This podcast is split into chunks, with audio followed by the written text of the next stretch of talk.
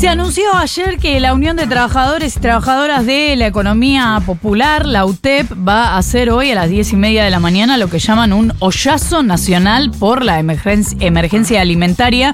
Y vamos a preguntarle detalles a Norma Morales, secretaria de Junta de la UTEP, dirigente nacional de Barrios de Pie. Norma, buenos días. Florencia Halfon te saluda. ¿Cómo te va? ¿Qué tal? ¿Cómo estás? Buen día, Florencia. Bien, gracias por atendernos. Norma, contanos un poco en qué consiste, porque entiendo que además en la Ciudad de Buenos Aires van al Ministerio de Capital Humano.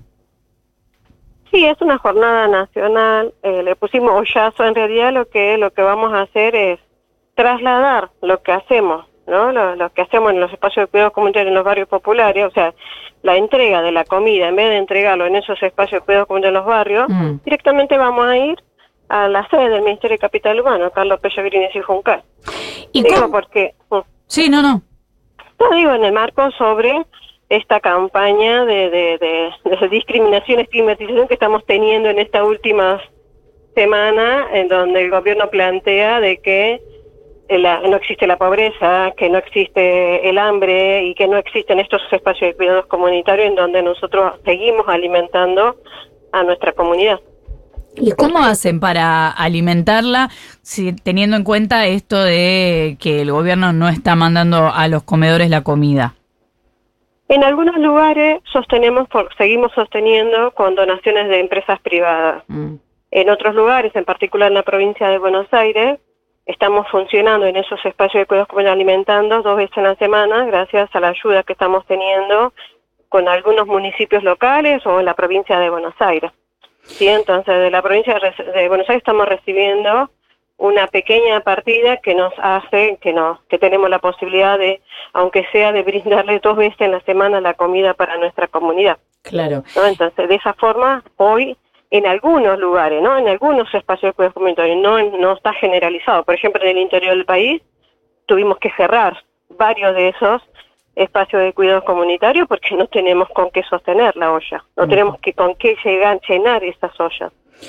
Eh, Norma, vos sabés que hace unos días entrevistamos al vocero presidencial Manuel Adorni y él sostenía que sí se están enviando a los comedores la comida y lo mismo con los medicamentos y que en los casos en los que no pasa es porque hay errores administrativos de inscripción, pero que sí se están enviando. ¿Hay errores administrativos?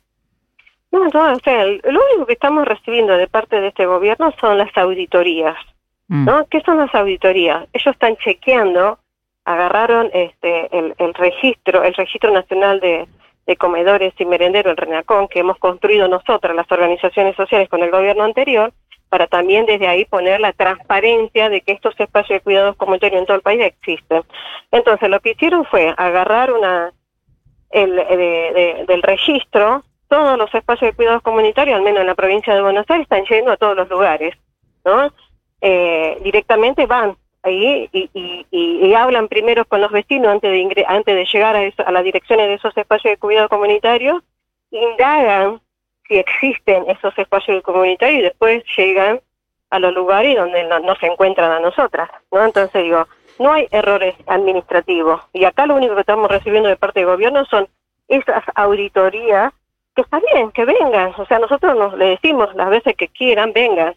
Pero también necesitamos que ellos vengan eh, a dar la cara en momentos cuando nosotros servimos la comida y después casi el 50% de los vecinos que, que están dentro de esa fila se quedan sin comida ese día porque son todos los días se ingresan nuevos vecinos a formar parte de esa fila a pedir comida. Entonces, es eso, digo, desmentimos desde acá, al menos desde la UTEP, acá no hay, no hay partido.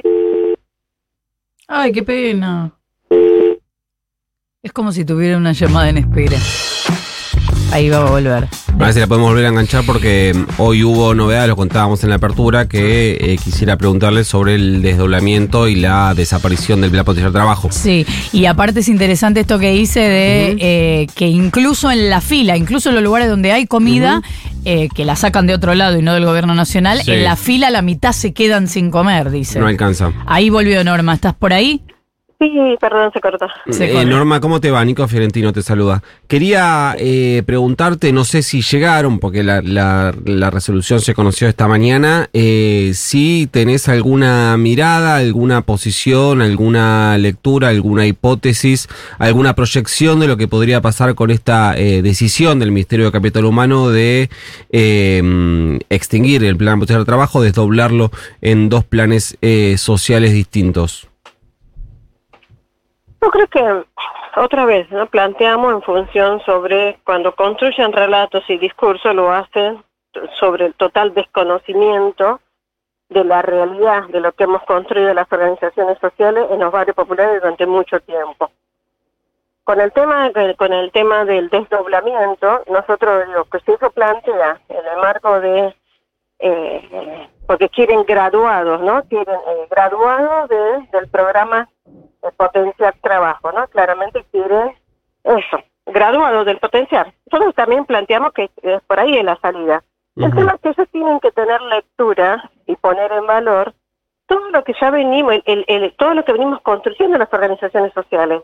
Si nosotros los compañeros nuestros son trabajadores, están trabajando, sino que vengan a visitar los emprendimientos productivos que tenemos, las fábricas de zapatillas, los polos textiles, las carpinterías, las huertas comunitarias, los puntos de reciclado. O sea, tenemos un montón de, de experiencias de trabajo, entonces para nosotros no es nuevo que, este nuevo gobierno nuevamente plantee el tema de ese pase de un plan social un trabajo genuino. Nosotros ya somos trabajadores, ya venimos trabajando hace muchos años. Entonces para nosotros no es novedoso eso, pero sí pedimos que, esto, pedimos y exigimos una mesa de trabajo.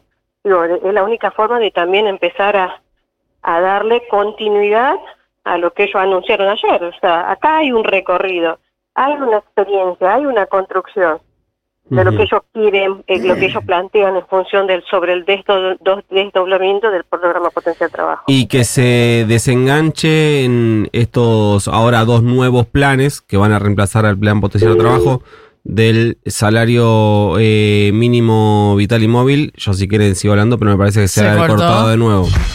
Oh. Es como eh, cuando te, se te aprietan los botones, ¿viste? Sí. Y bueno.